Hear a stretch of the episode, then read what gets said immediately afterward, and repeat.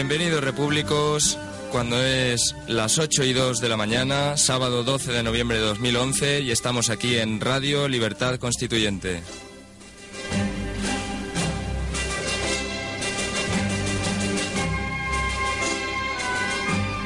Como todos los sábados, hoy bajo el lema Cambiar la Constitución, Vamos a dar paso. Tenemos hoy en el estudio a José María Aguilar. Buenos días, José María. Buenos días, don Carlos. ¿Cómo está usted? Muy bien. Y bueno, lo primero es sí.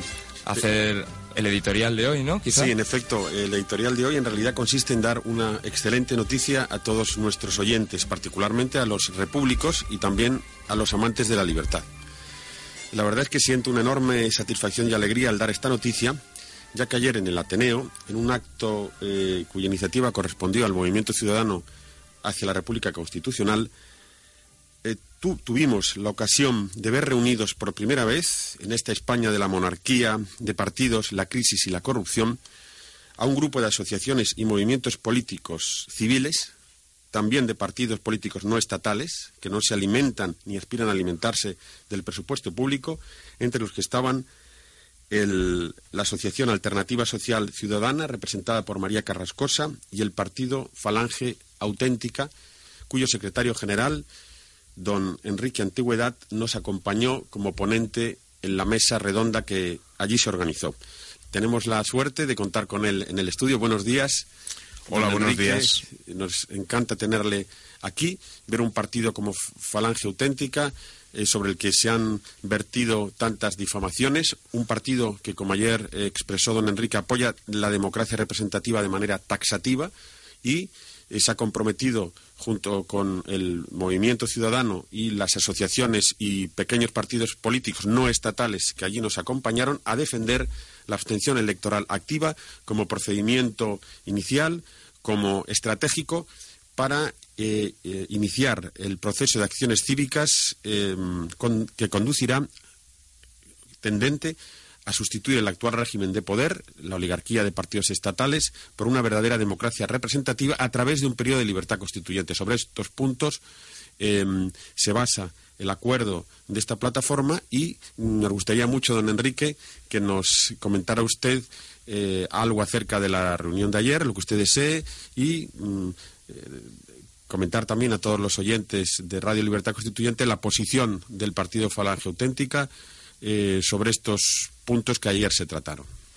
Bien, nuestra, nuestra participación en el acto de ayer y nuestra participación en definitiva en esta, en esta iniciativa eh, y nuestro apoyo a, los planteamientos que, vimos ayer en el Ateneo viene precisamente dada porque nosotros consideramos, al igual que el movimiento MCRC, consideramos que el momento precisa acciones radicales para cambiar y para tender hacia una democracia distinta. Eh, en ese sentido, eh, adoptamos este mismo mensaje y propugnamos la abstención activa, una abstención que nosotros eh, en nuestro ámbito político, como partido político somos, es una, abstención militante, de hecho, es decir, es la expresión nosotros consideramos, de hecho, y estamos utilizando en, en campaña ese eslogan, consideramos que la única opción democrática que existe actualmente en este momento es la abstención y gracias a la abstención esperamos que efectivamente terminemos entre todos los españoles eh, con las diversas ideologías que podamos tener después, eh, consigamos abrir un periodo de libertad constituyente, de modo que podamos construir de alguna manera eh, un teatro donde posiblemente podamos celebrar todas las obras que decidamos entre todos, que ya vendrá después esa decisión, pero al menos tengamos un teatro en el que la democracia esté de alguna manera garantizada y en eso estamos. Eh, como ha comentado José María, eh, nosotros, bueno, pues eh, tenemos normalmente, somos visualizados como una organización muy poco democrática y, sin embargo, eso es totalmente falso, es totalmente erróneo y una muestra de que no solo somos una organización democrática con las ideas bastante claras, sino que además nos podemos relacionar con el resto de la sociedad civil, se produjo ayer precisamente en el Ateneo de Madrid. Y para nosotros fue, desde luego, un placer y un honor poder compartir mesa con diversos colectivos. Pues muchísimas gracias, don Enrique. También lo fue para nosotros y, nos complace muchísimo ver una actitud tan clara y decidida en un partido político que no siendo estatal, sin embargo, eh, es, en el interior de la sociedad civil está desarrollando en pro de la democracia una labor encomiable. Eh, no quiero olvidarme de agradecer al profesor don Carlos Roldán, eh, miembro del movimiento, como todos los oyentes saben, la iniciativa de la reunión de ayer. Carlos Roldán coordina las acciones de nuestro movimiento dirigidas a conseguir la hegemonía en la sociedad española de la abstención electoral activa como procedimiento idóneo para deslegitimar a la actual clase política instalada en el Estado. Después de esta noticia y de la em, participación de, don Enrique Antigüedad, don Carlos le cedo la palabra para que continuemos el programa, no sin advertir a, don Enrique eh, Antigüedad y también a don Lorenzo Alonso, a quien saludo eh, desde aquí, lo tengo enfrente, que ha venido esta mañana casi de sorpresa, que pueden intervenir eh, durante el programa y durante los eh, diálogos o debates que aquí se entablen con toda libertad, como porque ya consideramos, don Lorenzo el tesorero del movimiento y a don Enrique ya lo consideramos uno de los nuestros, un amigo en la libertad política y en la lucha por el traer a España un nuevo sistema, un verdadero sistema político democrático representativo. Bueno, pues en la próxima, en los próximos minutos, lo que vamos a hacer es conectar con algunos de nuestros repúblicos que están distribuidos por España. En concreto, en esta próxima media hora vamos a hablar con José Luis Navarro en Barcelona y con Fernando Villamil en Asturias. Y antes de conectar con ellos, pues yo voy a leer un artículo, un texto que nos ha enviado José Luis Navarro desde Barcelona. Será nuestro primer eh, eh, participante en, las, en la rueda de corresponsales de provincia de esta mañana y como pórtico a su noticiario, a sus noticias, don Carlos Angulo, Angulo va a leer el artículo que nos ha remitido. Y, que versa sobre la sanidad catalana, tan en boga hoy en día con el tema de los recortes y cuáles son las razones ocultas que hay. Muy bien, pues adelante, don Carlos. Muy bien, se titula Los oligarcas en la sanidad catalana y dice así.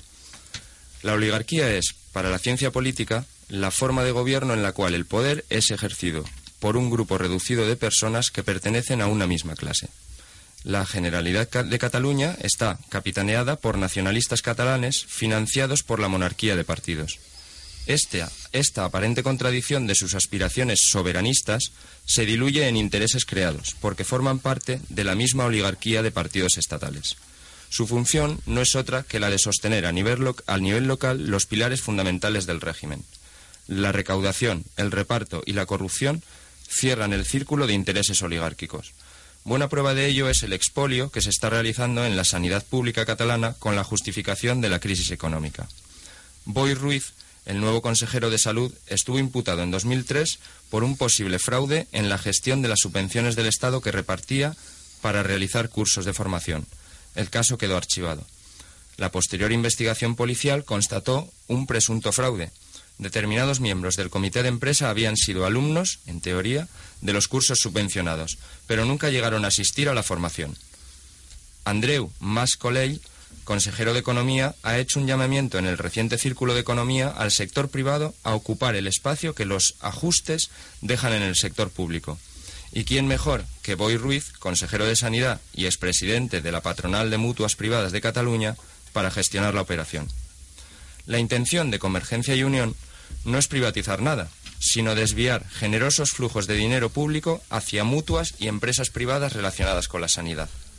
Estas ambiciones no aparecen en los programas electorales, basados en promesas de partido que luego esconden para realizar sus trampas y no en la leal representación de los electores. La libertad política, aquella que permite elegir, deponer y controlar a nuestros representantes, está secuestrada por partidos estatales. Estos necesitan para perpetuarse que sus súbditos ratifiquen las listas de partido elaboradas por sus mandamases. La sociedad civil debe entender que sin libertad política colectiva no alcanzará la categoría de ciudadanos libres, dueños y responsables de nuestras decisiones.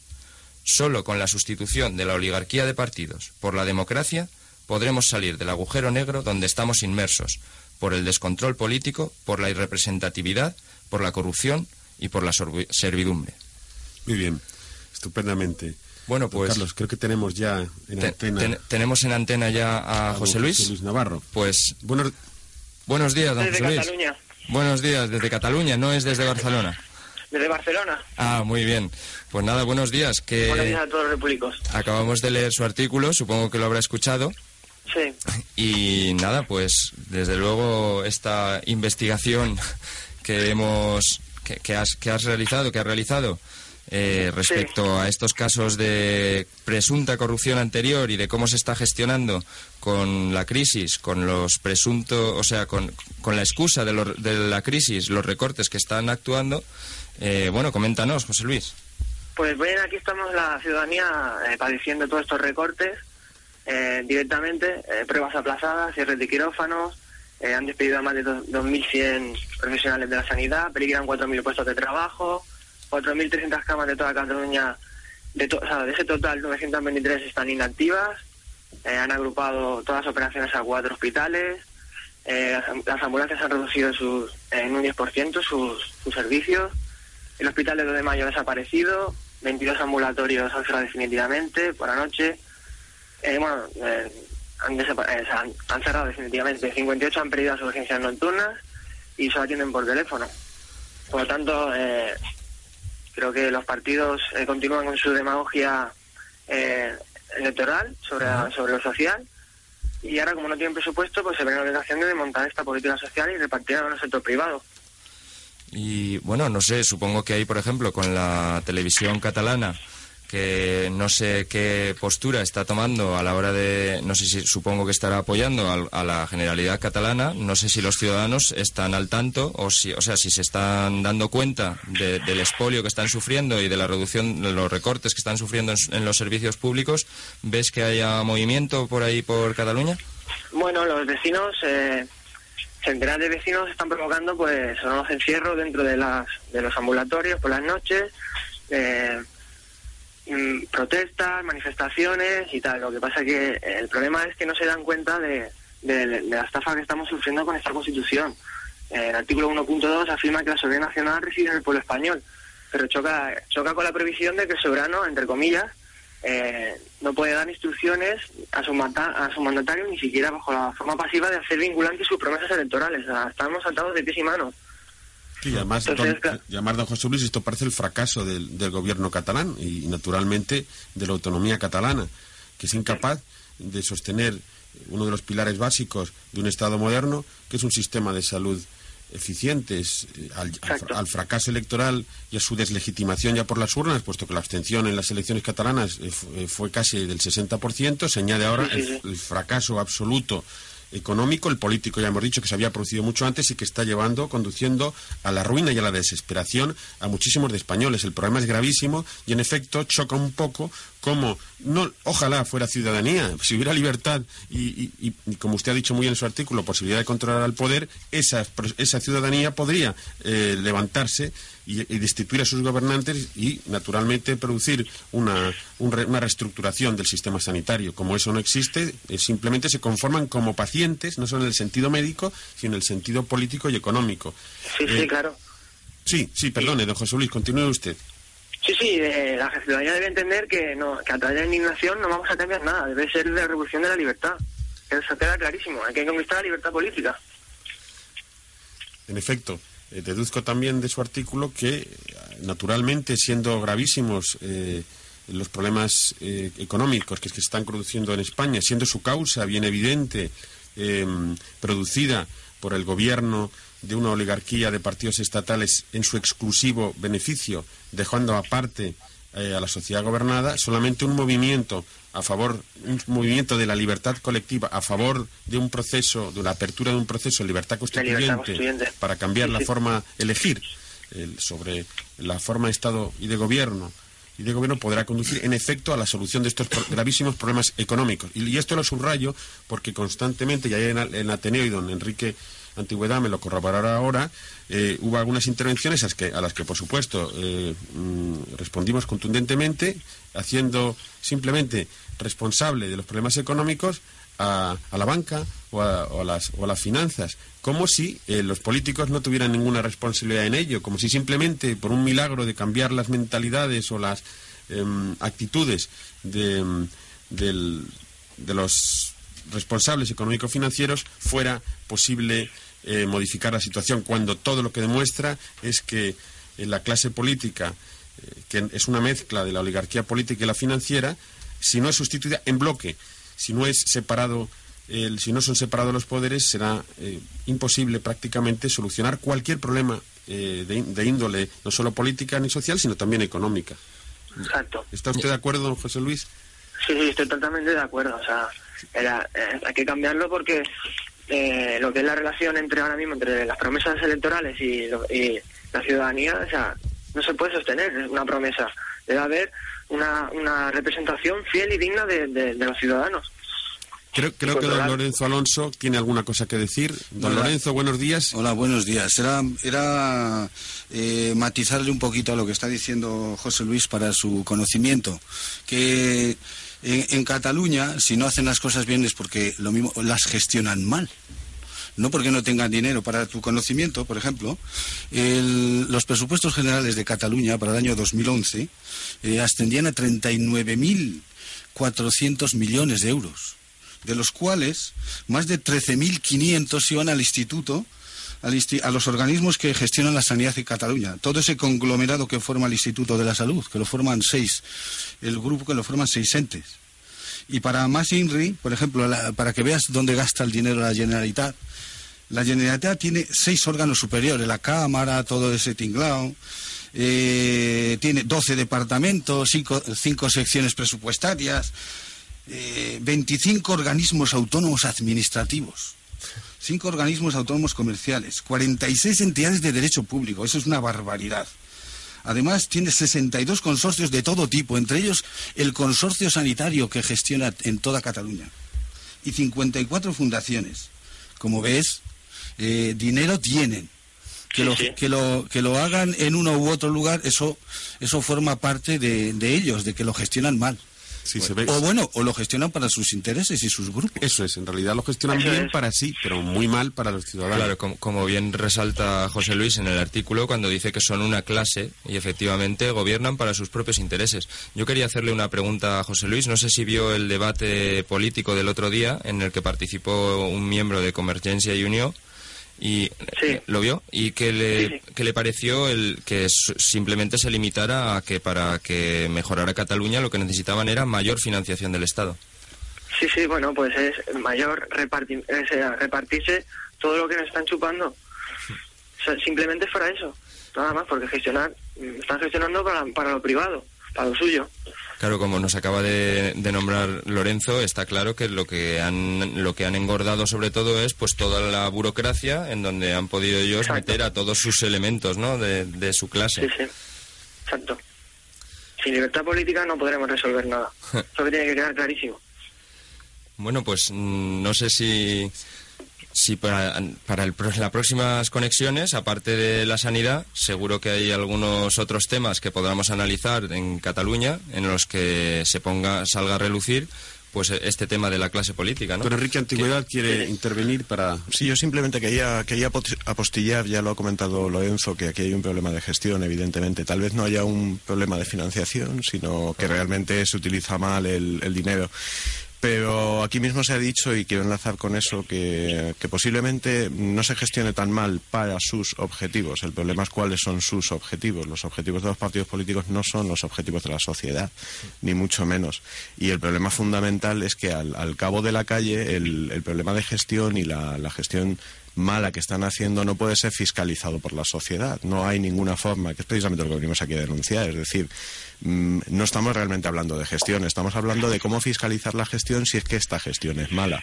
Y en este caso la gestión es obviamente mala, pero no tiene la sociedad civil ninguna posibilidad de poder llamar la atención a estos políticos. Es para lo que es absolutamente imprescindible un periodo de, de libertad constituyente, precisamente para, para evitar que esto ocurra. Es decir, que haya una mala gestión y encima nos la tengamos que nos tengamos que aguantar con ella. En efecto, en efecto, de las de todo lo dicho anteriormente se deduce que lo que hay es una malversación en Cataluña de esas fortunas que llegan para la sanidad, eh, cosa nada extraña. eh, Es puesto que la- consustancial con el sistema de Eso es, es partidos, un sistema con el estado de- de, de- partidos. delicuen- delincuencial.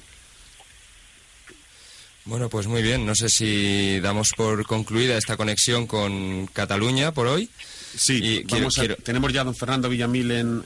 Perfecto. Queremos también, es que me parece que don Antonio García Trevijano eh, lo tenemos ya en línea.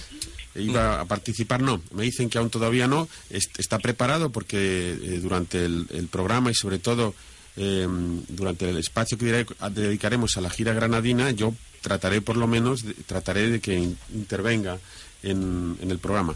Buenos días, don Fernando Villamil. Em, Buenos días desde Asturias. ¿Cómo está usted? Pues muy bien, nuevamente con energía y con ganas de hablar un poco de lo que está aconteciendo por aquí, que es más bien nada, pero bueno, pero por lo menos también es pues, noticiable que no haya nada. Díganos algo, por lo menos algo del clima, del meteorológico y del político, naturalmente, porque aunque no haya pues noticias relevantes nuevas, si habrá un clima político.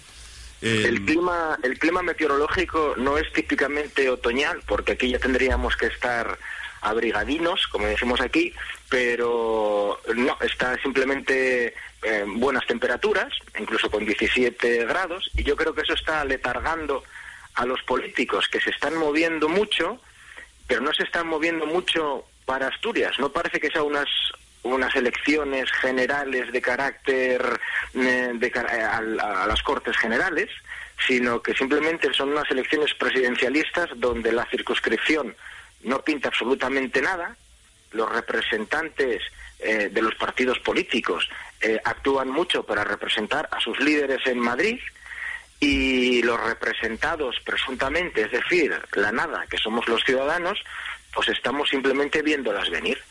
Entonces, poco hay que destacar, lo digo porque el, clima político está exclusivamente centrado en Rubalcaba y Rajoy. De hecho, ayer estuvo por aquí el, señor Rubalcaba haciendo, dando un mitin en Avilés eh, en, en, Avilés estuvo primero y luego en Gijón. No dijo nada relevante, por supuesto, de Asturias, solamente que quizás si él llega al gobierno, los dos representantes, eh, los dos cabezas de lista del Congreso y del Senado pueden llegar a ser ministros, especialmente ministros de Educación, Dios no lo quiera, y, luego eh, no hay así mucho más que destacar. Lo único, lo único es que Mercedes Fernández, la candidata por el Partido Popular, se ha mostrado este viernes partidaria de sancionar a los políticos que excedan los límites de gasto. Bueno, mm, pues pueden empezar será naturalmente aplicando el precepto constitucional que han introducido. Claro, parece que hacen amagos o intentos de por una vez intentar cumplir un precepto de la Constitución. De todas maneras, permítame, don Fernando Guía, que creo que no, que, no lo, que lo, no lo harán y seguirán incumpliendo sistemáticamente la Constitución como vienen haciendo desde hace 35 años. ¿No le parece? La Constitución no es nada más que una resolución administrativa de los partidos políticos. Es la novena ley fundamental del franquismo.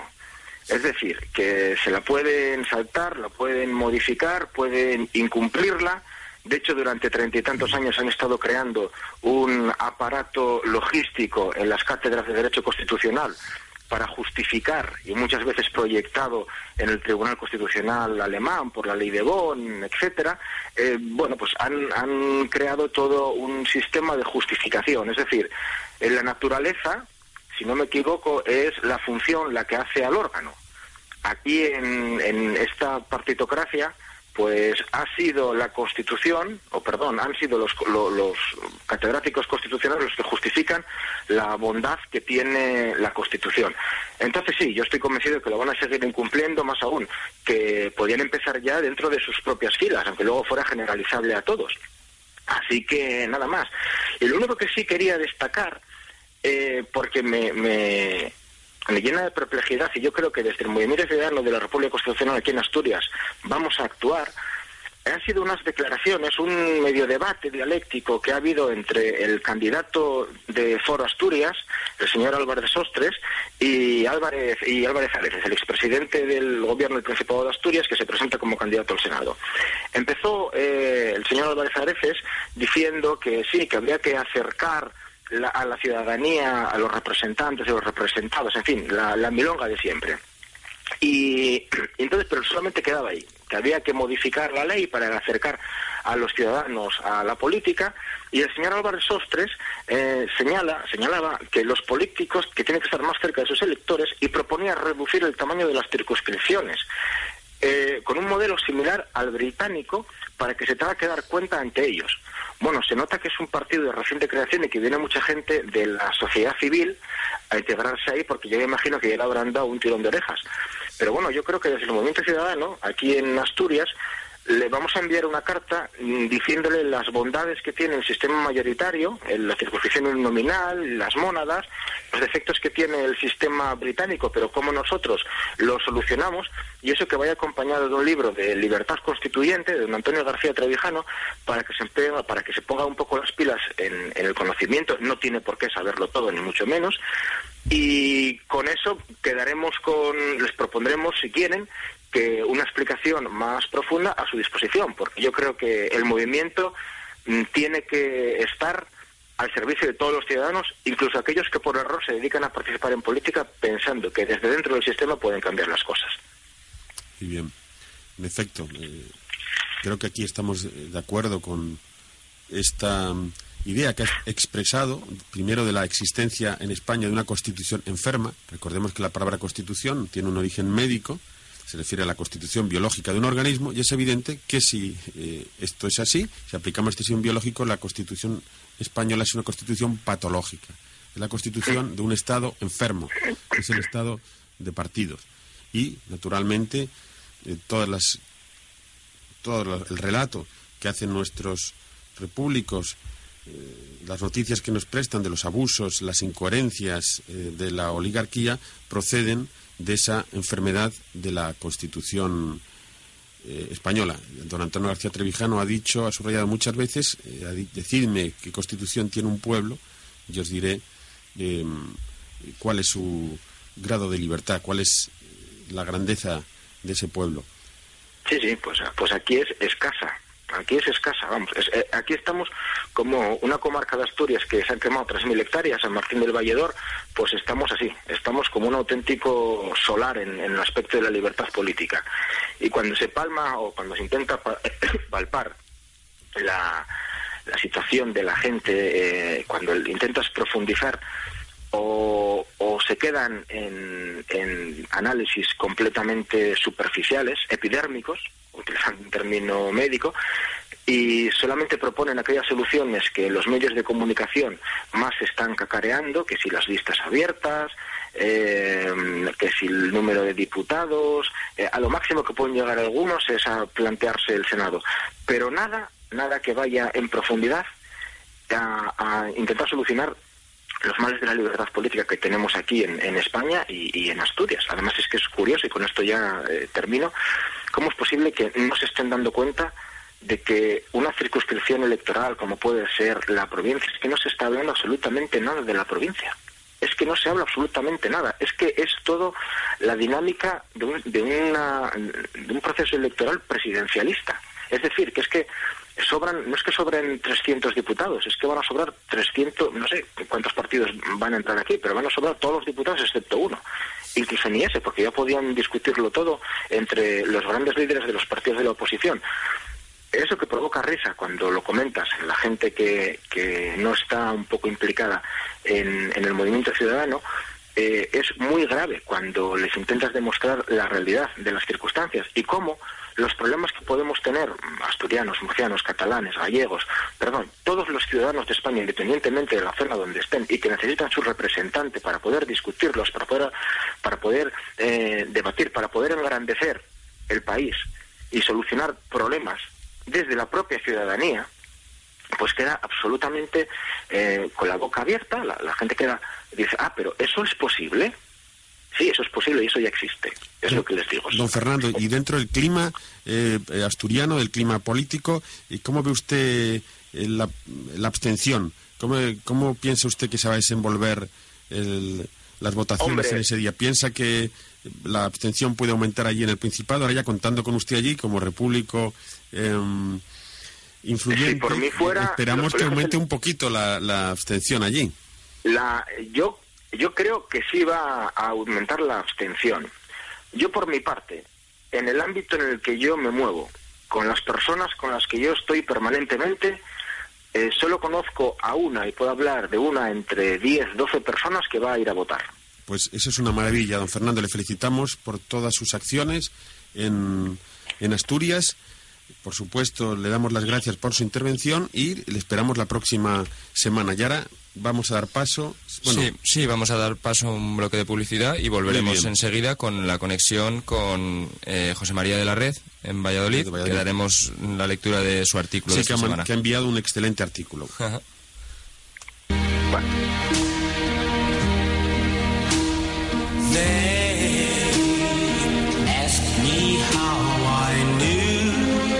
Tus ojos son tu vida. Nuestra vocación cuidarlos. Óptica Kepler. Tecnología de última generación. Examen visual. Tensión ocular. Lentes progresivas. Lentes de contacto. Baja visión. Todas las monturas y gafas de sol. Óptica Kepler. Calle Guzmán el Bueno, 106. Esquina San Francisco de Sales. Ven a vernos. Con tus ojos. Presentamos la mejor forma de moverse por Madrid. 240 caballos, faros de LEDs, cámara con visión trasera, silla portabebés, wifi. Y por supuesto, conductor incluido. EMT, sube y verás Madrid. En la mesa, la materia prima es el secreto del éxito. Cuando se trata de carnes, conocimiento, calidad y respeto al comprador son fundamentales. Carnicería, charcutería de la Rocha. Ternera de Ávila, buey, cordero lechal de Sepúlveda, jamones de bellota y toda la chacinería ibérica. Avenida de Europa número 30. Teléfono 91 351 6963. Pozuelo de Alarcón. Servicio a domicilio y encargos. No juegue con fuego ni con la carne.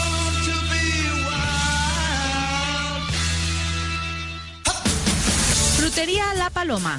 Llevamos más de 25 años al servicio de la alimentación. Damos trato personal a nuestros clientes y nuestro lema siempre es la calidad.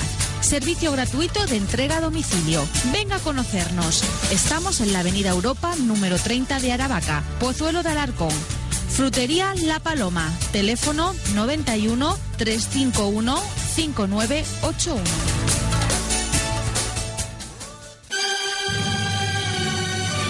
Mírate a los ojos. ¿Los dejarías en manos de cualquiera? Cirugía Ocular de Madrid. A tu lado, uno de los más modernos e integrales servicios de oftalmología de nuestro país. Todas las especialidades dirigidas por brillantes y prestigiosos profesionales. Área de oftalmología general, cataratas, patologías de la retina, glaucoma, cirugía refractiva, oftalmología pediátrica. Cirugía Ocular de Madrid. Plaza del Conde del Valle Suchil, número 6. Teléfono 91 591 3019. Cirugía Ocular de Madrid. Mírate a los ojos. ¿Los dejarías en manos de cualquiera?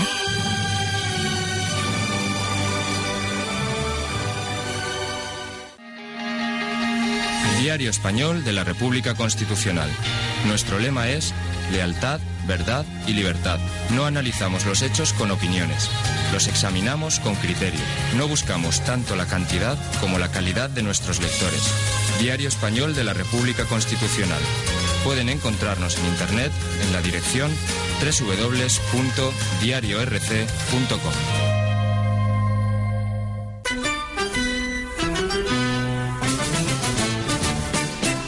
Restaurante Casa Tere. Estamos en Pozuelo de Alarcón desde 1969, en la avenida de Juan Pablo II, número 64, junto al Colegio San Luis de los Franceses.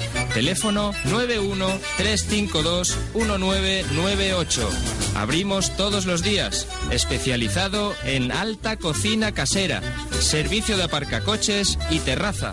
Casa Tere, alta cocina casera en Pozuelo de Alarcón. Cuando vengáis, os parecerá como si nos conociéramos de toda la vida.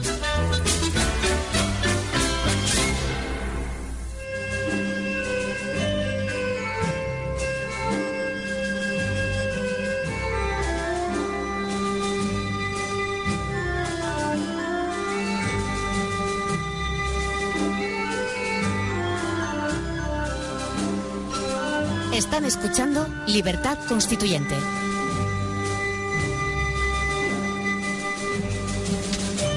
Ya estamos de vuelta, estamos aquí en Libertad Constituyente, son las 8.36 de la mañana y bueno, antes de realizar la conexión con José María de la Red, voy a leer el magnífico artículo que fue publicado esta semana en el Diario de la República Constitucional y que dice así, se titula Solo la libertad.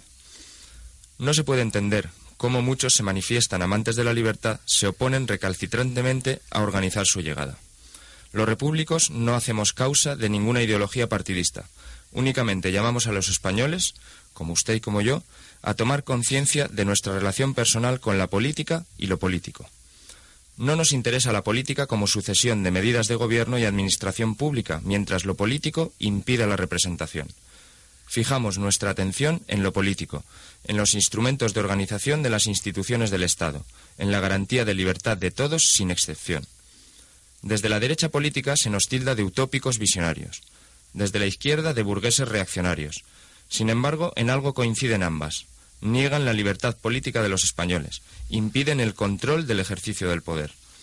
La labor del preciudadano, en términos políticos, la condensan en el acto de acudir a las urnas cada cuatro años y luego volvernos a casa a contemplar como espectadores pasivos el espectáculo, el espectáculo político servido por los medios de información subvencionados. La partidocracia elige lo que a los electores nos dan a votar. Si algo hemos aprendido los preciudadanos en estos últimos 30 años es que debemos vigilar y controlar a la clase política y a los partidos políticos. Si de algo nos hemos convencido todos es de que necesitamos los medios legales y políticos que nos permitan poner límites al ejercicio del poder, sin importar qué partido o coalición ocupe el gobierno, pues la existencia de tres lustros nos perdón, pues la existencia de tres lustros nos enseña que no es la ideología ni la afiliación partidista, sino el ejercicio incontrolado del poder lo que lleva a su uso despótico, desviado y corrupto. El problema, en definitiva, es constituyente y para ello, para que el preciudadano pueda decidir con plena conciencia, es requisito indispensable un periodo de libertad constituyente. En ese periodo, para nosotros ya, que para nosotros ya ha empezado, nuestra obligación es desvelar las imposturas que se esconden tras la tupida red de apariencias sobre la que se sustenta la depravada relación de poder partidocrática. Llamar a las cosas por su nombre y hacer que resplandezca la verdad, cruda y desnuda, ante nuestros conciudadanos. Es una tarea ardua, pues se trata de vencer a la insistente pero eficaz propaganda del régimen partidocrático, que despliega, para hacer prevalecer sus imposturas, todos los medios que el poder le proporciona. En este afán, además, hemos de enfrentarnos a la inercia de la historia plagada de mendacidades políticas, que ha ido ahormando las confiadas mentes de generaciones sucesivas. No es fácil la pedagogía de la libertad cuando se obstaculiza desde el poder, y muestra severas formas de apatía e incomprensión en sus destinatarios naturales. En la búsqueda de soluciones que les permitan mantenerse y no perder cuota, la partidocracia nos desvelará su verdadera faz autoritaria, despótica, corrupta y represiva. El Partido Plural se reunificará, aunque sus familias sigan repartiéndose las prebendas, quizá lo llamen Gobierno de Unidad Nacional o de Salvación. Ya ni siquiera tendrán que contar con las apariencias de unas urnas en las que ellos, los partidos y la clase política son los que eligen lo que el ciudadano le dan a votar. Pero el fracaso de la partidocracia no es, necesariamente, el triunfo de la libertad. Europa es un ejemplo constante, desde Napoleón a Hitler o Stalin, de cómo se resuelven las crisis de los parlamentarismos, de las llamadas democracias parlamentarias sin representación directa de los ciudadanos. España tampoco es ajena a la crisis de una república parlamentaria que derivó en guerra civil, 40 años de dictadura y 30 de pluralismo partidista que no democracia representativa de los ciudadanos. Los movimientos sociales de protesta entretenida su atención en bizantinas disquisiciones sobre el bipartidismo, el estado del bienestar, las ejecuciones hipotecarias, etc., aún no han alcanzado la síntesis que aglutine sus esfuerzos en unívoca dirección hacia la libertad política.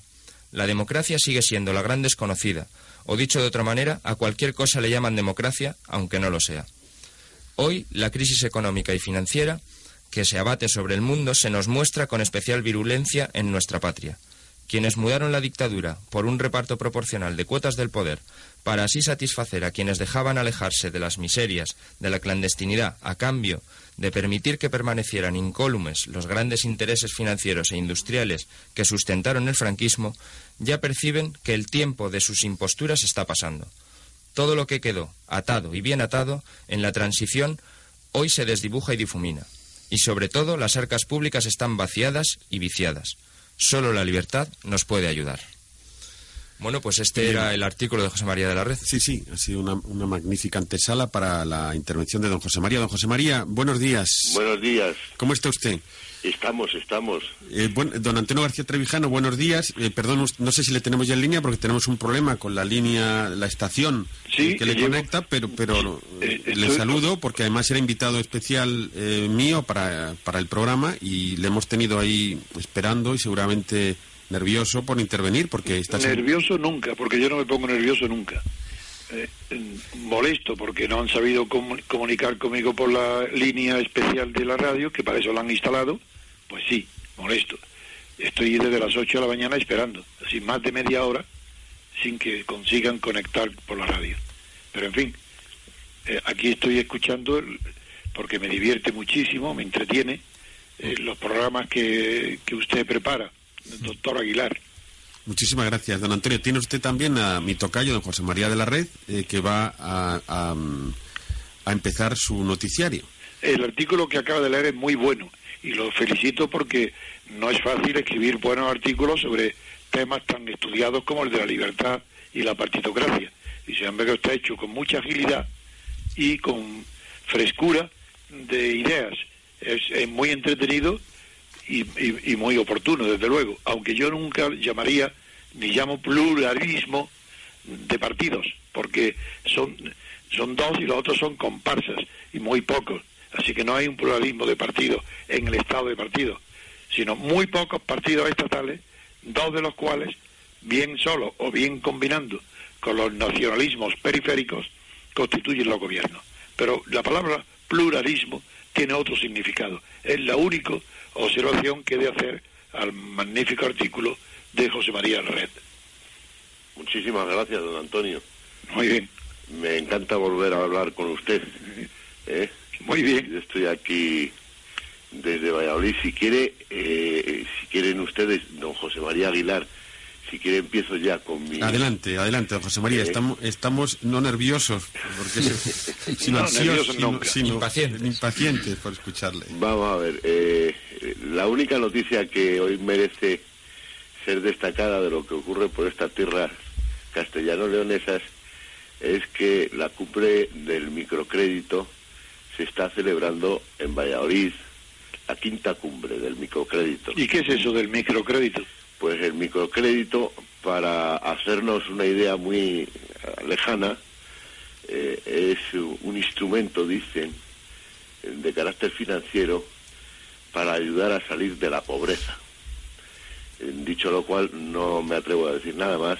No, pero ¿por qué la palabra micro? ¿Qué Sí, significa? sí es algo parecido, Pues- don José María, a, a- aquella, sí, esa, ese tipo de créditos pequeñitos que aquel, por los que se hizo famoso en el mundo un banquero indio, si ahora no recuerdo mal. ¿Pero quién tiene esta iniciativa? Eh, ¿Qué, qué banquero hay aquí que en España que esté dispuesto a dar créditos tan pequeños? El BBVA, ¿Ah, sí? sí, sí, sí. El BBVA tiene una fundación Ah, eh, que, pero no en España, sino en Hispanoamérica, en Perú y en Bolivia y tal. esos y va a inaugurar una línea de créditos pequeños, Eh, Sin- sin por, lo visto, solvencia. por lo visto los da. sin solvencia.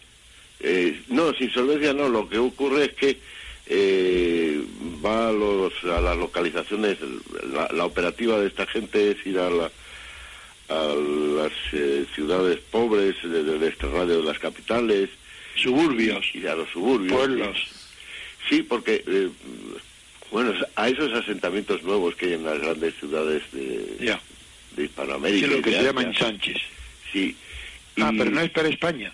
No, no, no, no, no. no. Ah, y España, primera aclaración, microcrédito que no es para España. No, pero estaría muy bien porque a lo mejor al señor Rajoy le, le convendría que le dieran un microcrédito. ¿A él? A él sí, para, para sacarnos a todos de esto. Muy bien. Eh, eh, Eh, ahora he entendido la ironía. Creía que era un- una noticia que yo no conocía. Pues eh, sí, es una noticia mm, que, que, que, bueno, concita en Valladolid a 2.000 delegados de todo el mundo Ah, y entre otras personas que vienen con singular importancia, viene Su Majestad la Reina. Uy. Y entonces lleva aquí tres días, hasta el domingo estar aquí. pues la pena que no Eh, tan gar- garín. que no tengan que no esté asistiéndola su yerno, su... Ese, Sí, sí. Eso es lo que le falta para que Pero eso es salga adelante. Pero es que verá usted, siguiendo un poco con las ironías, eh, yo eh, he llegado a unas conclusiones que a lo mejor son absurdas, pero que tienen su aquel. Vamos a ver, eh, Doña Sofía es Doña Sofía de Grecia. Sí. ¿Eh? Sí. Y ya el- la primera andanada está dada. Sí. Doña Sofía de Grecia es eh, nacida No, en la primera país... lo dieron los coroneles, esta es la segunda. y, y- y ahora pues está gobernada por un eh, una especie de, de- de- Por un comisionado. comisionado de Merkel ¿eh? Absolutamente. y, y resulta que está casada con el rey de España que es italiano ¿eh? Italia ya sabemos que también está gobernada o va a ser ¿Por qué, gobernada por qué el rey es italiano? porque nació en, Ah, bueno, por eso no. en Italia ¿eh? Pero la nacionalidad no, no la da en nacimiento, bueno, eso Ya, es ya, un ya, accidente. No. Esto es sacado por los pelos. Sí, bueno. Y, y, y bueno, pues resulta que, que es italiano de, de nacimiento. ¿eh? Y lo O sea, que nos quiere usted así. hablar, don José María, de la ruina. Está usted hablándonos en, en metáfora o en de la ruina. Sí, y, y antes don Antonio había citado eh, que, que era una persona que, que yo echo de menos aquí, que es la, la- la de don Iñaki Urdangarín. Claro, claro. Porque, Que sea experto en esto. con su prolongada actividad empresarial y su experiencia, seguramente puede ayudar mucho y muy bien a todas esas personas que requieren microcréditos para salir de la pobreza más, más paupérrima. Bien. y, y bueno, pues eso es lo que se está celebrando. De manera que los aires mm, de la Europa del Sur están soplando en contra de España por todos los lados, porque además eh, don Urdangarín, eh, pues resulta que, que es hijo de un vasco nacionalista y de una señora belga. Y ya sabemos que Bélgica eh, también es un, un reino en disolución por el enfrentamiento político de Y con los, de los, de los con balones. España a través de la reina Fabiola. Ah, sí, sí, sí. Eh, yo no sé si seguir por este No, ya no, ya, ya la broma.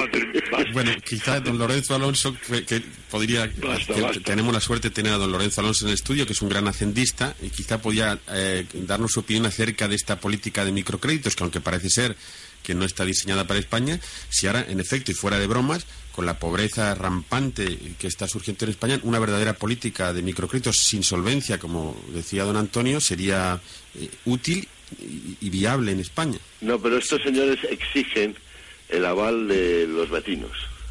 ¿De tal manera de, de- de los vecinos de la persona que recibe el microcrédito. Sí, don, don- Sí, perdone, don José no. María, don Lorenzo Alonso quiere hacernos No, un comentario. yo, reco- yo conozco de que los microcréditos fueron muy establecidos en la India y en Bangladesh. Bangladesh, sí, sí, sí. De, de hecho, uno de los de los promotores le dieron un premio, me parece que fue un- hace no hace mucho, no, no Sí, recuerdo sí, sí, sí, sí. al, al que eh, vamos eh, desarrolló todo esto. Y básicamente esos microcréditos, como bien dices, son para para casos extremos. Incluso se daba un, un- un pequeño crédito ah, en la India a las mujeres para comprar una vaca, para, para comprar unas cabras o para eh, eso, hacer un, un pequeño pozo en el huerto que le pudieran subsistir. Sí, eh, el, el- el- el señor que promovió todo esto en Bangladesh, pues resulta que ahora está siendo investigado por delito fiscal Exactamente. y cosas de esas, pero bueno, eso es accesorio, ¿no? Si la idea fue buena en su momento, eh, no tenemos nada que decir. Oye, y muchas gracias por toda esta serie de ironías que has, que has hecho, que viene muy, muy a cuento con lo de Grecia, Italia y demás, y todo lo demás que está ocurriendo por ahí. Sí, bueno, yo mi, mi, mi tesis final es que, claro, pues si, si resulta que en España eh, estamos, eh, soplan los vientos esos que decía yo, de Italia, de Grecia, de Bélgica y de la corrupción, pues eh, no hace falta ser adivino ni, ni, ni, ni pegarle un tiro a un pájaro para abrir después sus entrañas y ver el futuro en ellos, como hacían los augures. Auspicio, sí. Auspiciar el futuro. Auspiciar. Las ordalías, ¿no? Claro. y, y, y darse cuenta de que, bueno, pues cualquier día de estos, pues a lo mejor también eh, nos piden que, que, que nombremos eh, dentro de- del disparate antidemocrático más eh, gordo que yo he conocido en los últimos tiempos en Europa, y les quiere muy gordos, Europa, los disparates antidemocráticos, pues otro todo, delegado del señor Merkel o de la señora Merkel para que nos gobierne. Todas, y además todos los casos que has puesto son, todos casos son partido, partidocracia, como bien nos lo dice don Antonio. Eh, a, a don Antonio le quería decir yo otra cosa. Mire, ¿se acuerda usted de Trefacio? Sí. El pueblecito ese que tenía acuerdo, me acuerdo. 450.000 habitantes, digo 450.000 euros Me acuerdo. de deuda y que y que tiene 200 habitantes, no llegan a 200 Sí. habitantes. Bueno, pues su señor alcalde ya ya ha salido de marcha como prometió para instalar su tienda de campaña como un eh, Ha dimitido. No, no, que No, va a dimitir. pedir, a pedir un microcrédito. En ¿no? su empeño, no, no, microcrédito de 450.000 euros no 450.000 son euros, microcréditos, eh, esos no me los dan a mí. Bueno, para ellos esto es poco, sí. esto. Eh, y, y ya ha llegado a, a Zamora Capital en su empeño de hacer que las deudas que dejó su antecesor las paguemos todos los demás, menos los de su pueblo. Y a mí me sorprende una cosa, ¿por qué no le piden al exalcalde que se haga responsable de esto? Que sería una lección magnífica para que los sucesivos alcaldes dijeran, hombre, no puedo hacer tonterías con... Porque eso sería un público". antecedente para que sucediera lo mismo con, con los partidos grandes, con los socialistas y con el PP. Eso No, es porque- imposible porque la partidocracia elimina la responsabilidad económica de los que se aprovechan sí, sí, do- y se doña, corrompen. doña, mm, ¿cómo se llamaba la vicepresidenta? ¿La anterior, Salgado? No, la anterior. La anterior, sí. ¿Teresa de la Vega? Doña María de la Vega? Teresa de la Vega ya dictó un decreto, un decreto ley o algo por el estilo que excluía de responsabilidad civil a los partidos políticos y a los sindicatos. Claro, claro. ¿eh? Y bueno, eso es Muy una bien. cosa que, que y me llamó la esa es la noticia de Valladolid. ¿Eh? El microcrédito es la noticia de esa región. Yo creo que la noticia somos que no tenemos ninguna noticia. ¿Y el clima y el clima de abstención para allí en Valladolid? Pues, pues sí que se va palpando, se va palpando. Fíjese que hasta que hasta mi pobre madre, que es una votante porque es de las que considera que, que votar es una Es obligación, es una obligación eh, cívica, pues está harta y dice que, que esto es una payasada a todos. Pues se lo agradece a su madre que esta vez no vote. Sí, sí, mi, mi, mi Ya, madre... ya, ya lo tiene ya lo tiene asumido que no va a ir entonces eh, el que nos llamen a votar en este ambiente pues parece una una, una verdadera más que ironía un sarcasmo verdad Sí. Eh, decir bueno pues miren ustedes con la historia de los microcréditos el señor Urrajarín eh, Roma y vamos Roma y, y Bélgica y, y Atenas y, y la señora Merkel y todo esto. Venga usted a votar porque su voto es decisivo. Sí, y ¿qué va a ser decisivo? nunca el voto ha estado más despreciado ni, ni más depreciado que en este momento ¿eh? es decir ya eh, es un voto que no elige nada. Veremos a ver el comportamiento de sus paisanos, de mis paisanos si se huyen de las urnas o no. pues Porque eh, la urna no es que no hay que ir, es que hay que huir de ellas. Porque Yo- para que no te contagie. Yo espero que así sea y que no y que no me dejen en mal lugar.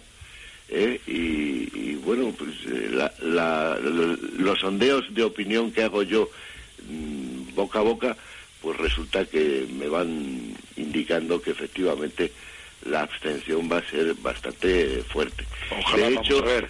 Hay una cosa que cuando dice don Antonio, ojalá vamos a ver, es que eh, hay una cosa que es que ninguna de las encuestas que se publican de intención de voto y tal eh, hacen referencia alguna a la abstención.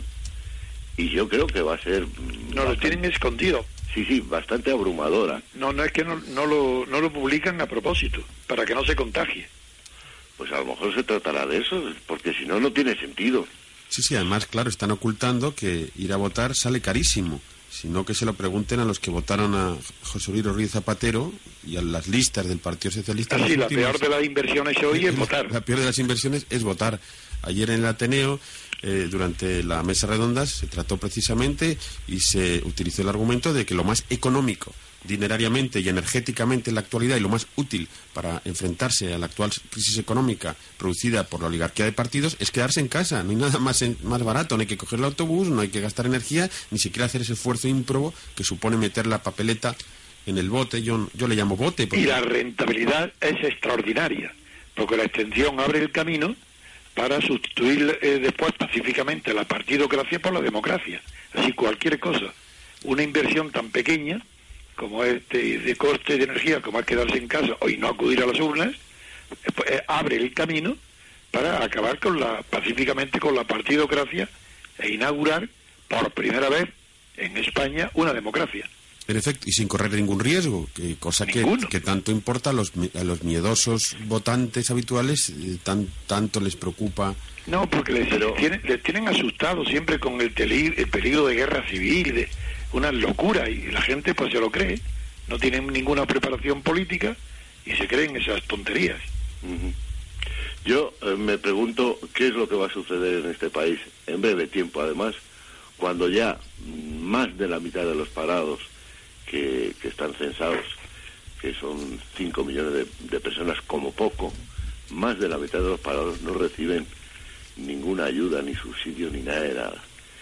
Y, bueno, pues eh, no sé si al final esta idea de los microcréditos o la famosa idea del corralito argentino nos vendrá bien, ¿eh? nos vendrá bien. Eh, yo creo que efectivamente ir a votar es perder tiempo, dinero y sobre todo esperanza.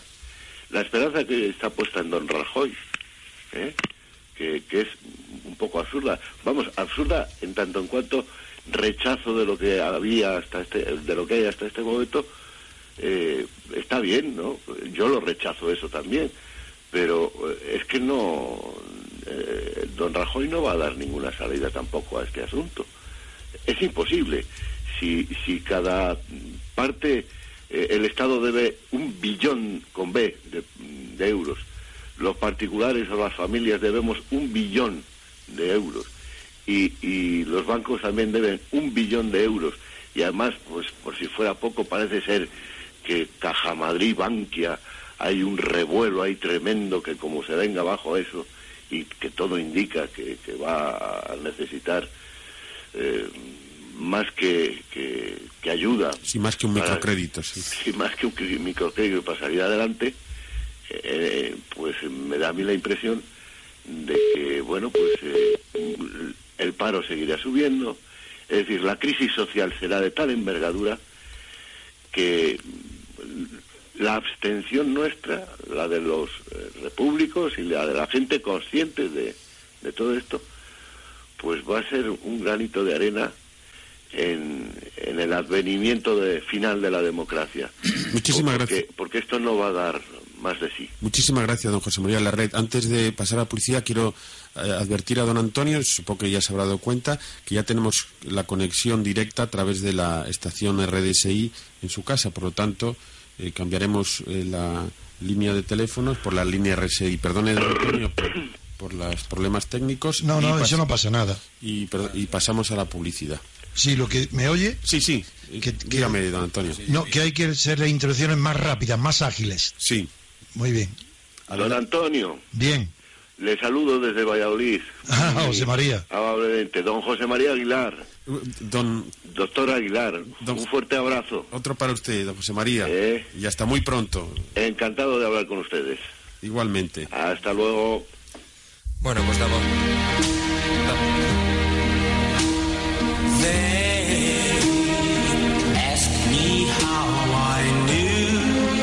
Tus ojos son tu vida. Nuestra vocación, cuidarlos. Óptica Kepler. Tecnología de última generación. Examen visual. Tensión ocular. Lentes progresivas. Lentes de contacto. Baja visión. Todas las monturas y gafas de sol. Óptica Kepler. Calle Guzmán el Bueno, 106. Esquina San Francisco de Sales. Ven a vernos. Con tus ojos.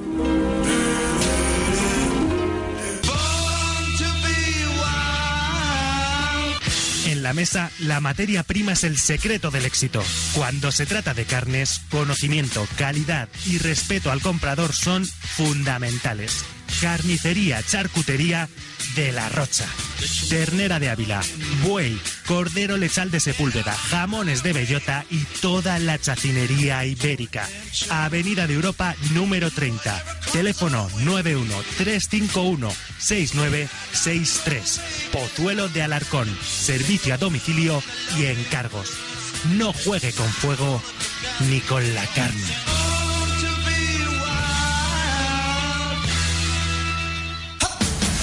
Frutería La Paloma. Llevamos más de 25 años al servicio de la alimentación. Damos trato personal a nuestros clientes y nuestro lema siempre es la calidad. Servicio gratuito de entrega a domicilio. Venga a conocernos. Estamos en la Avenida Europa número 30 de Aravaca, Pozuelo de Alarcón. Frutería La Paloma. Teléfono 91 351 5981. Presentamos la mejor forma de moverse por Madrid. 240 caballos, faros de LEDs, cámara con visión trasera, silla portabebés, wifi y por supuesto, conductor incluido. EMT, sube y verás Madrid. Mírate a los ojos. ¿Los dejarías en manos de cualquiera? Cirugía Ocular de Madrid. A tu lado, uno de los más modernos e integrales servicios de oftalmología de nuestro país. Todas las especialidades dirigidas por brillantes y prestigiosos profesionales. Área de oftalmología general, cataratas, patologías de la retina, glaucoma, cirugía refractiva, oftalmología pediátrica, cirugía ocular de Madrid. Plaza del Conde del Valle Suchil, número 6, teléfono 91 591 3019. Cirugía Ocular de Madrid. Mírate a los ojos. ¿Los dejarías en manos de cualquiera?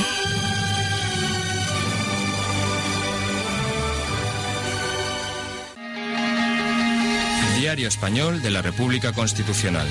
Nuestro lema es lealtad, verdad y libertad. No analizamos los hechos con opiniones, los examinamos con criterio. No buscamos tanto la cantidad como la calidad de nuestros lectores. Diario Español de la República Constitucional. Pueden encontrarnos en internet en la dirección www.diariorc.com.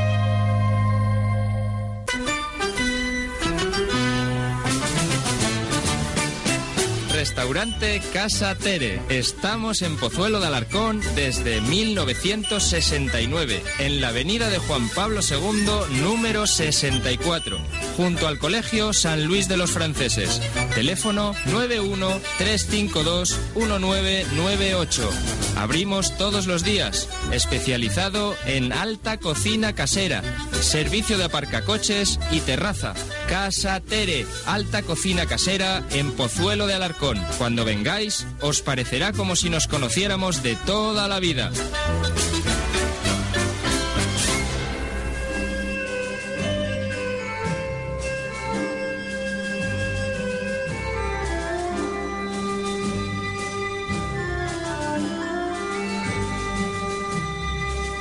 Están escuchando Libertad Constituyente. Están escuchando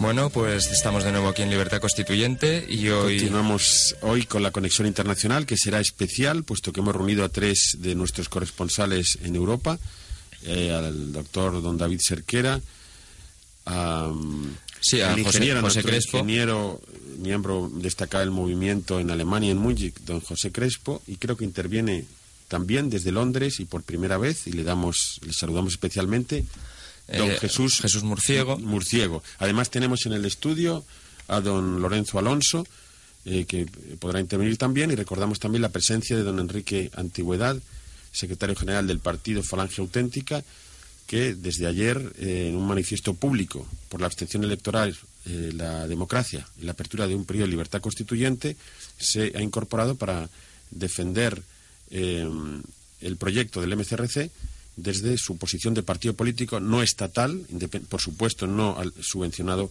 por el Estado. Buenos días, eh, don David. Buenos días, José María y demás invitados. Buenos días, David. Eh, adelante, inicia este diálogo que sin duda será muy original, en el que desde Madrid, desde nuestra pequeña gran radio, que por cierto en Internet es la tercera más escuchada en estos momentos. Em,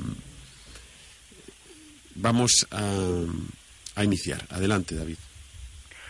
Sí, pues como corresponsal en, en, Suiza os voy a, como hago cada semana, si queréis os leo una crónica de lo que ha sido la, los movimientos europeos y después la podemos comentar entre todos, eh, obteniendo los distintos puntos de vista desde Múnich y desde Londres y desde ahí, desde Madrid.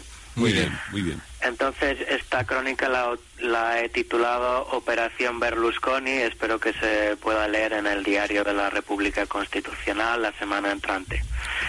Eh, la absoluta incapacidad de los políticos europeos para resolver la crisis financiera al convertirla en una crisis de deuda nacional tras el espantoso ridículo internacional de los eurócratas en el G20, los bancos centrales han decidido continuar el camino emprendido en Grecia para derrocar a los gobiernos electos y formar gobiernos de concentración nacional dirigidos por tecnócratas de las finanzas próximas a Goldman Sachs. A través de la Cámara de Compensación londinense, el CH ClearNet, los banqueros se han cobrado en una semana la cabeza del Cavaliere italiano, némesis imbatible de la izquierda social europea. El camino hacia la deflación y la destrucción económica de los países del sur está allanado, ya que el beneficio para la banca se encuentra en la quiebra e inestabilidad de estos países, habiendo desaparecido el paradigma de que la deuda soberana no comporte riesgo. Según la Comisión Europea, la economía portuguesa se contraerá en un 3% el año próximo, con una tasa de desempleo récord del 13%. En Grecia, el desempleo alcanzó en el mes turístico de agosto el 18,4%.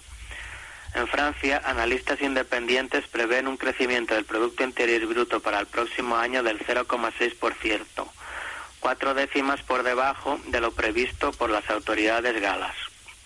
En cuanto a España, la prensa internacional se ha hecho eco del estancamiento de la economía en el último trimestre, además de poseer una tasa de desempleo por encima del 21%.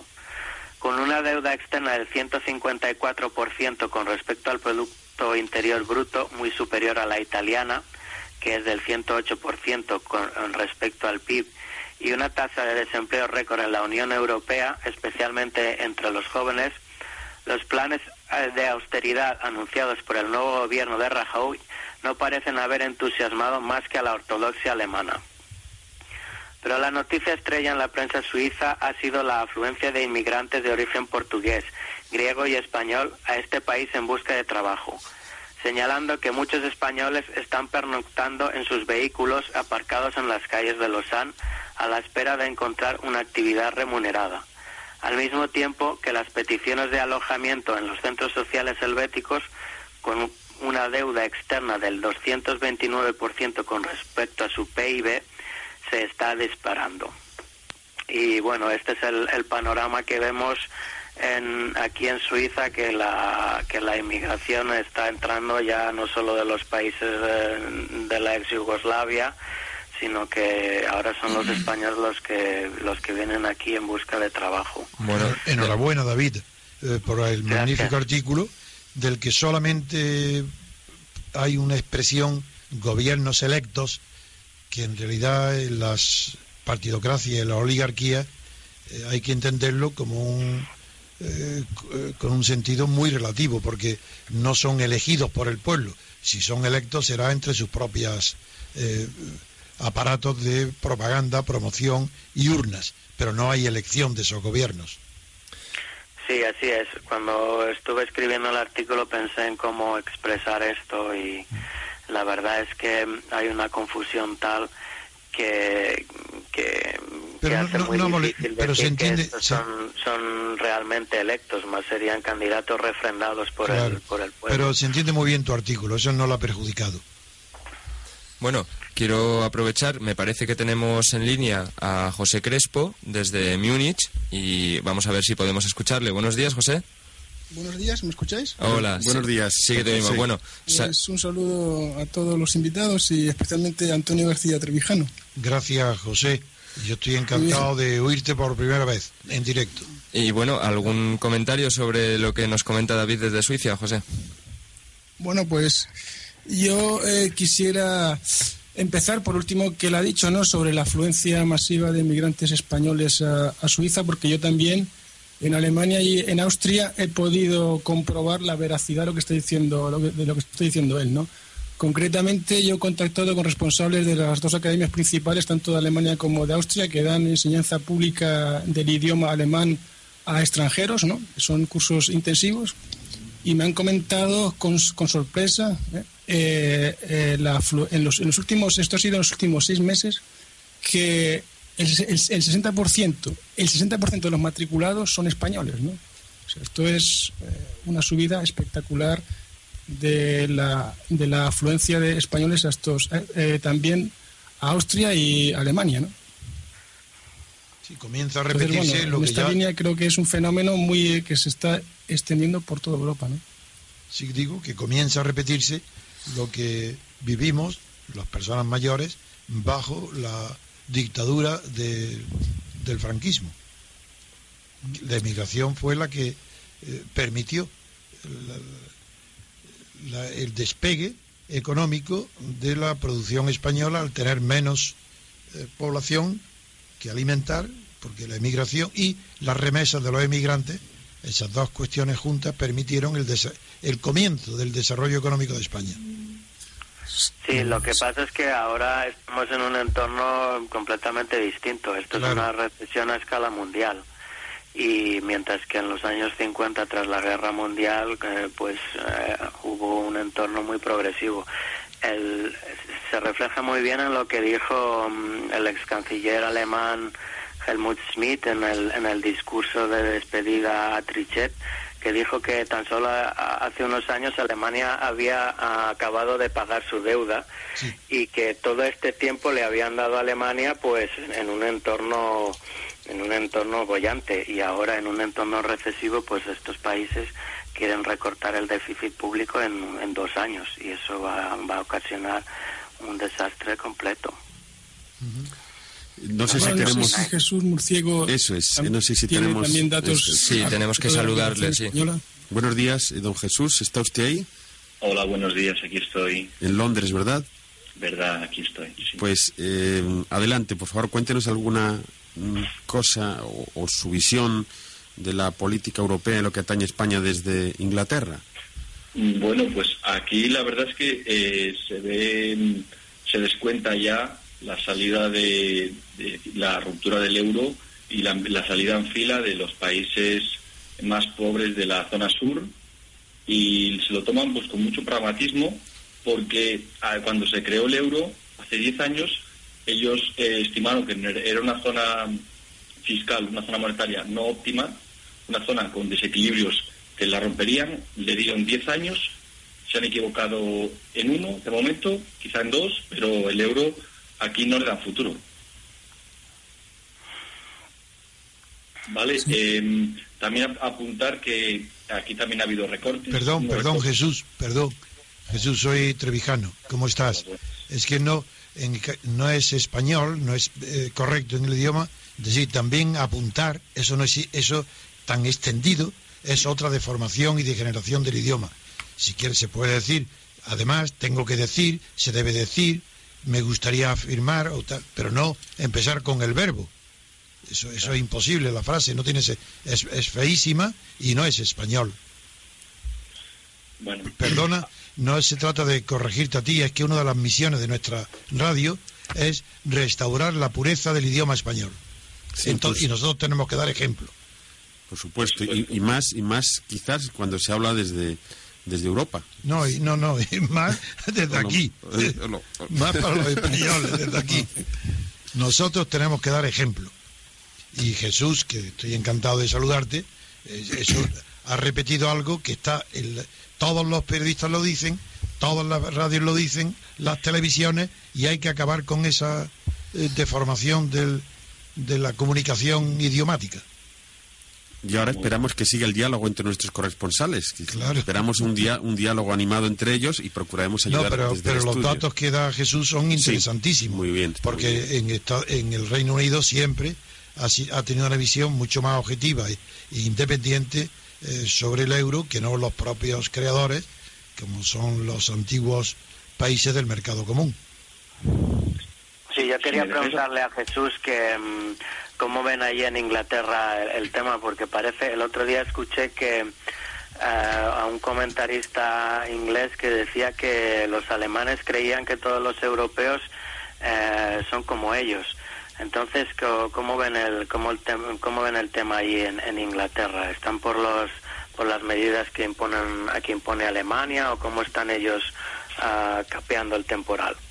Bueno, ellos empezaron, hubo, hubo una entrada de los, de los políticos conservadores, hubo un cambio de gobierno el año pasado, hace año y medio, y entraron con recortes, o sea, entraron haciendo recortes, pero unos recortes eh, bastante fuertes, de 60.000 millones de libras, unos recortes eh, eh, que cerraron, o sea, despidieron 35.000 policías, cerraron 40, 450 bibliotecas públicas, aumentaron las tasas estudiantiles a 9.000 libras anuales, o sea, muy fuertes, muy fuertes porque tenían un déficit del, 12% o así del tamaño del, déficit que tenía Grecia y pues decidieron que, que, había que cortarlo, pero a esas medidas de recorte le añadieron eh, una bajada de tipos de interés del Banco de Inglaterra al 0%, 0,25%, y una inyección de capital con el quantitative easing, que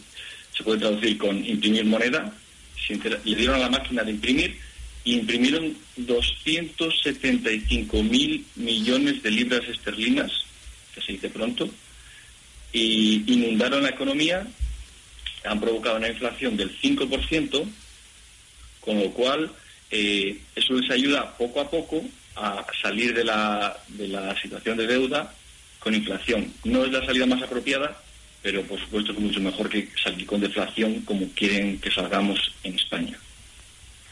Sí, parece que esa política la puede hacer Inglaterra todavía porque mantienen la soberanía monetaria.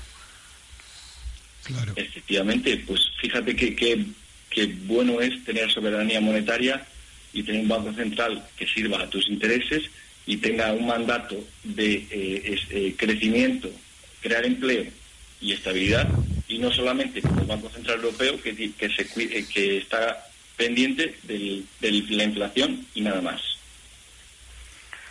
porque supongo que esta devaluación de, moneda pues habrá ayudado muchísimo a las exportaciones de las empresas tecnológicas inglesas que ya de por sí eran muy eficientes porque tenían que competir con una moneda muy fuerte al, aumentar, eh, al disminuir el tipo de cambio, pues esta eficiencia se habrá transformado en una exportación bastante interesante. No sé si tienes datos al respecto o puedes corroborar esta impresión.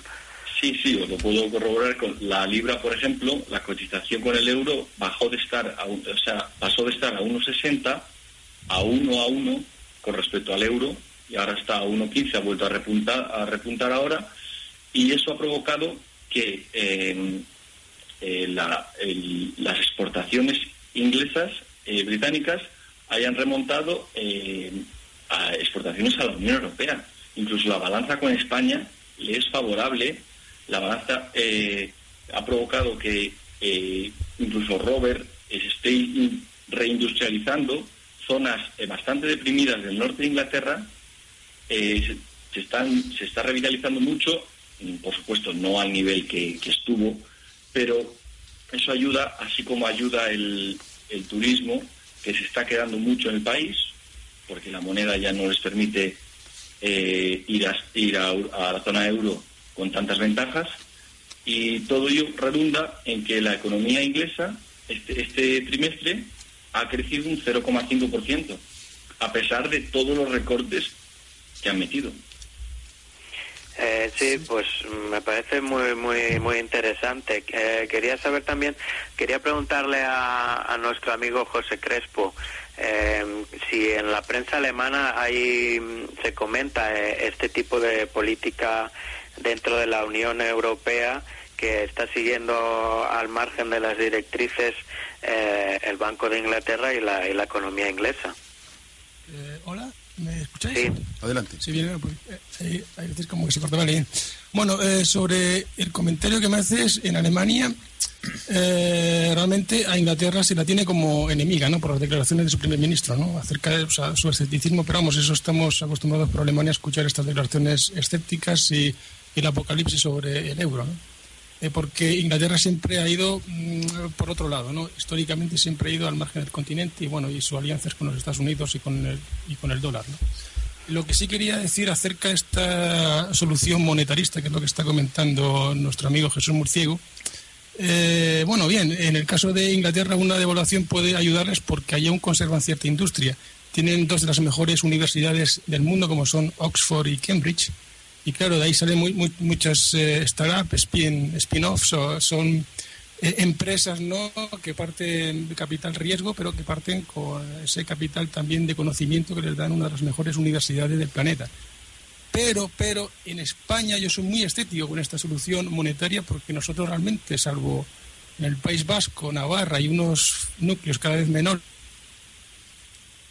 industria que se, eh, que se vaya a beneficiar inmediatamente de esta devaluación. Nosotros tenemos un problema político que Inglaterra quizás no tenga tanto, porque allá hay una democracia más representativa. Nosotros lo que tenemos en España es una partitocracia. Si salimos del euro, que es lo que están proponiendo algunos, sin solucionar antes el problema político, el castañazo que nos vamos a pegar va a ser de órdago, ¿no? O sea, yo creo que el problema que tenemos en, España no es tanto monetario como político. En efecto. Eh, sencillamente, hay unas administraciones como las autonomías, ¿no? Que se están, se están puliendo el 10% del PIB cada año. Si tenemos, si ese 10% del PIB lo ahorrásemos por una administración más racional, que es lo que pretende, que es lo que habría con una eh, democracia con separación de poderes y representatividad y donde la eh, política territorial fuera mucho más racional, pues simplemente con ese 10% del PIB ya eh, tendríamos el problema resuelto para nuestros pensionistas, para nuestros parados e incluso para invertir en grandes obras públicas, no, no obras públicas de poner aceras y deshacerlas, sino obras públicas de verdad, de envergadura. Este yo creo que es un problema que nos está tocando en España con suficiente consideración, porque claro, eh, es un problema al final político y no hay en España, como, sabéis, hay una censura, una autocensura de los medios de comunicación a favor de la partitocracia. No sé si, queréis comentar esto ahora. Nuestro experto aquí en la radio hoy, nuestro querido Lorenzo, eh, puede adelantarnos algo sobre lo que acaba de indicar eh, José Crespo del ahorro que supondría eh, para España la supresión del sistema del régimen de poder actual basado en, el poder de los partidos estatales, que se llama partidocracia, sustituirlo por una república constitucional verdaderamente democrática. y él sé que está estudiando algún tiempo lo que esto implicaría, pero ahora podía hacernos algunos adelantos para responder a la, a la cuestión suscitada por José eh, Crespo. Pues sí, en, primer lugar, lo que está diciendo, las comunidades autónomas actualmente, según los datos de los presupuestos del año 2011, gestionan el 30% del, del sector público. Teniendo en cuenta, por ejemplo, el Estado que gestiona el 56%, de ese 56%, más de la mitad es la seguridad social. Luego, son las comunidades autónomas verdaderamente las que están, las que están gastando en cantidad.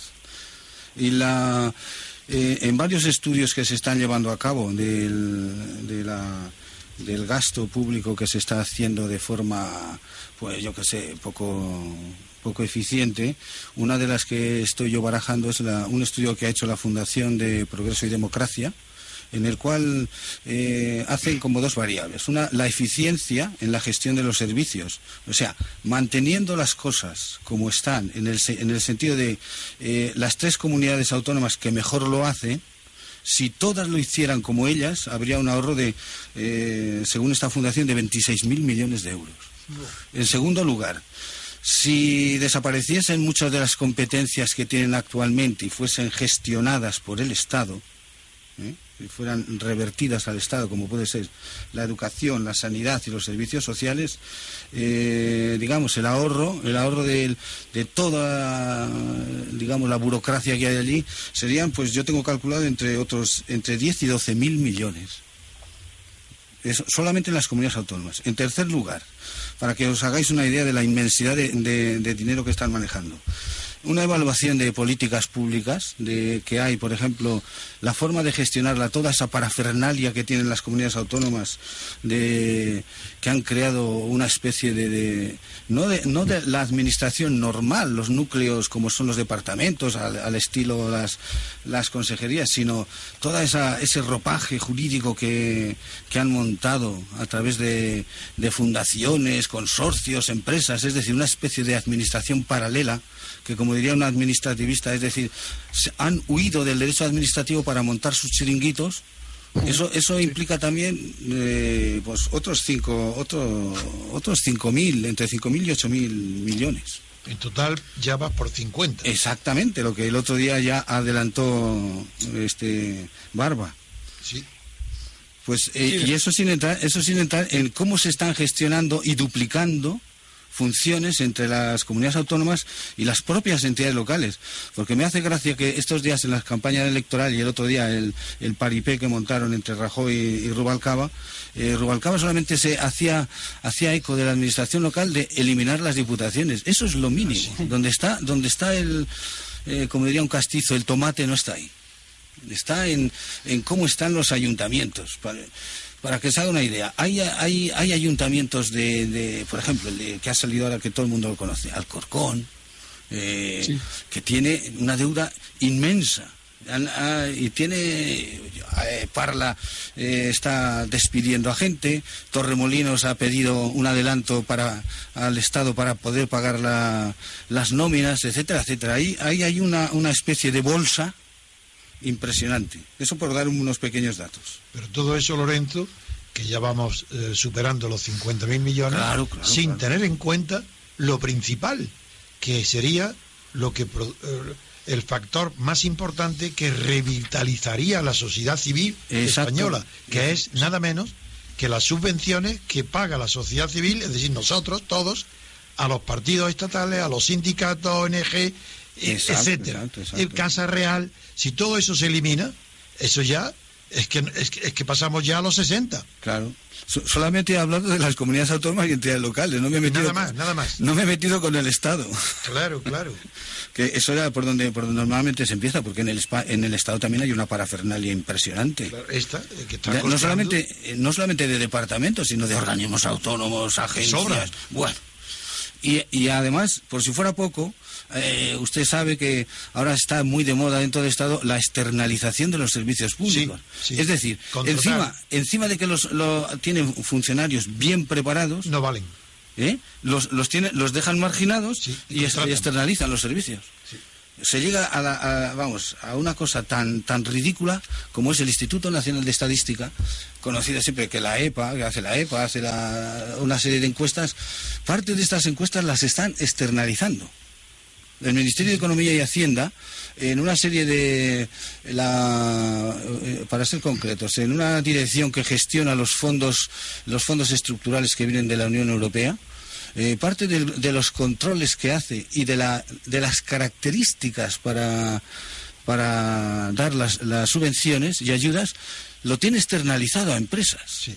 O sea, que casi da el poder, el poder administrativo se lo está dejando en manos de las empresas. ¿Y has podido ya cuantificar algo, la suma de todo esto, del Estado, de la autonomía? Porque yo tengo la certeza que eso pasa con creces del 10%. Hombre, yo creo que yo creo que no se puede llegar a tanto, porque es que sería una contracción tan brutal que lo mismo es peor el remedio que la enfermedad. Ah, no, yo no estoy hablando de que yo no estoy hablando de la medida de supresión. Estoy hablando de cuánto llega hoy el gasto inútil? Pues yo calculo sobre 70.000, un 7%. A un 7%. Aproximadamente. Siendo, siendo conservador, ¿eh? Ya. Sí, sí. Sí, tenemos a Pepe Crespo que quiere decir algo. A ver. Eh, no, no, bueno, simplemente, eh, bueno, eh, pues desarrollar un poco más esta idea, las consecuencias futuras de que la partidocracia y bueno y en el tema autonómico, por ejemplo, están escondiendo mucha deuda de manera de manera diversas e imaginativas, ¿no? Porque claro, hay una directriz del Estado central, ¿no? A que les obliga, en cierta manera, ¿no? a controlar esa deuda, pero ellos lo que están haciendo, como creo que Lorenzo nos puede informar mejor sobre esto, están derivando esa deuda y ocultándola pues, en distintos eh, organismos, perdón, como empresas públicas, ¿no? Eh, en fin, crean empresas públicas ad hoc para ocultar esa deuda. Exacto. Lo que antes se llamaba paraestatal. Exactamente. Sí, exacto. Entonces, claro, esto alguien debería decírselo a los alemanes, ¿no? Porque son los que están pagando los alemanes, bueno, esto es, esto es un dato que tenía para vosotros, ¿no? Para, para ustedes, ¿no?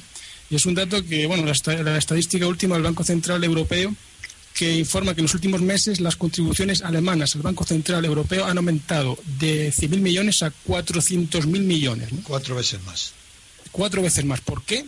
Pues por los déficits, por la por el tema de la deuda pública de los otros países, ¿no? De España, de Irlanda, bueno, sobre todo de los grandes países, de España y de Italia. Italia, pues por ejemplo, ha necesitado en los últimos dos meses, bueno, eh, con esta última parte de la crisis, ha necesitado 70.000 millones de euros más, ¿no? y, eso ha, y eso ha salido del bolsillo alemán.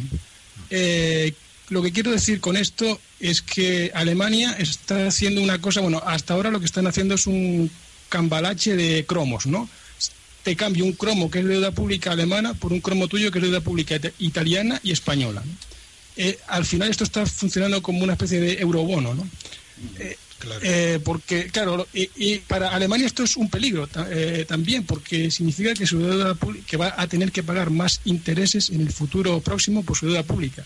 Entonces, mi pregunta, quizás más dirigida hacia don Antonio, va a lo siguiente. ¿Están enterados, o sea, están enterados los alemanes, o se les podría, mejor dicho, se les podría de alguna manera informar a los alemanes de que la única manera para que el euro no se rompa que España continúe en él y que se puedan afrontar esos pagos de la deuda en plazos más eh, largos sería eh, instaurar un régimen político en España que racionalizase la administra que bueno que hiciese más racional la administración política como por ejemplo sería esta república constitucional. Es decir podríamos argumentarle a los alemanes la ventaja que nos apoyasen para instaurar una república constitucional en España con la que España, gracias al ahorro que sufriría con ella, ¿no? podría mantenerse dentro del euro? Ahora es prematuro. Ahora solamente son las influencias personales, las amistades que pueden decir lo que está pasando en España. Ahora es prematuro. Pero yo creo que una proyección hacia el futuro de la evolución de los datos de la economía actual en España hará que los alemanes ellos mismos abran los ojos y se den cuenta de que la degeneración del gasto público en los países del sur, especialmente Grecia, Italia, España y Portugal, eh, puede ser corregida mediante una profunda transformación de sus respectivos regímenes políticos para transformarlos en verdaderos sistemas de, eh, basados en la libertad política colectiva, es decir, en la democracia. Sí, sí, sí, perdón. Don Enrique Antigüedad creo que quiere Sí, ya no tenemos tiempo, eh, se nos está acabando el tiempo de este espacio, pero va a intervenir don Enrique Antigüedad, secretario general del partido Falange Auténtica, que se ha sumado a la plataforma eh, mm, que, pide la abstención activa para las próximas elecciones y la apertura de un periodo de libertad constituyente, pero no sé, creo que quería intervenir sobre este asunto. Sí, no quería dejar pasar la oportunidad primeramente de, saludar a don Antonio, a los responsables en, en Europa. Y, bueno, y al hilo precisamente de lo que se estaba diciendo, a mí me viene a la cabeza que aquí hay un pequeño eh, debate, se puede establecer un pequeño debate eh, de objetivos y dependencias. Objetivos y dependencias que hay cuando hablamos de un sistema democrático o cuando hablamos de un Estado de partidos. Mm, yo creo que los objetivos del Estado de partidos son exclusivamente los objetivos de los partidos políticos, no son los, los objetivos de las personas, no son ni siquiera objetivos políticos comunes, sino simple y llanamente la perpetuación del propio partido político y del sistema que le permite la vida.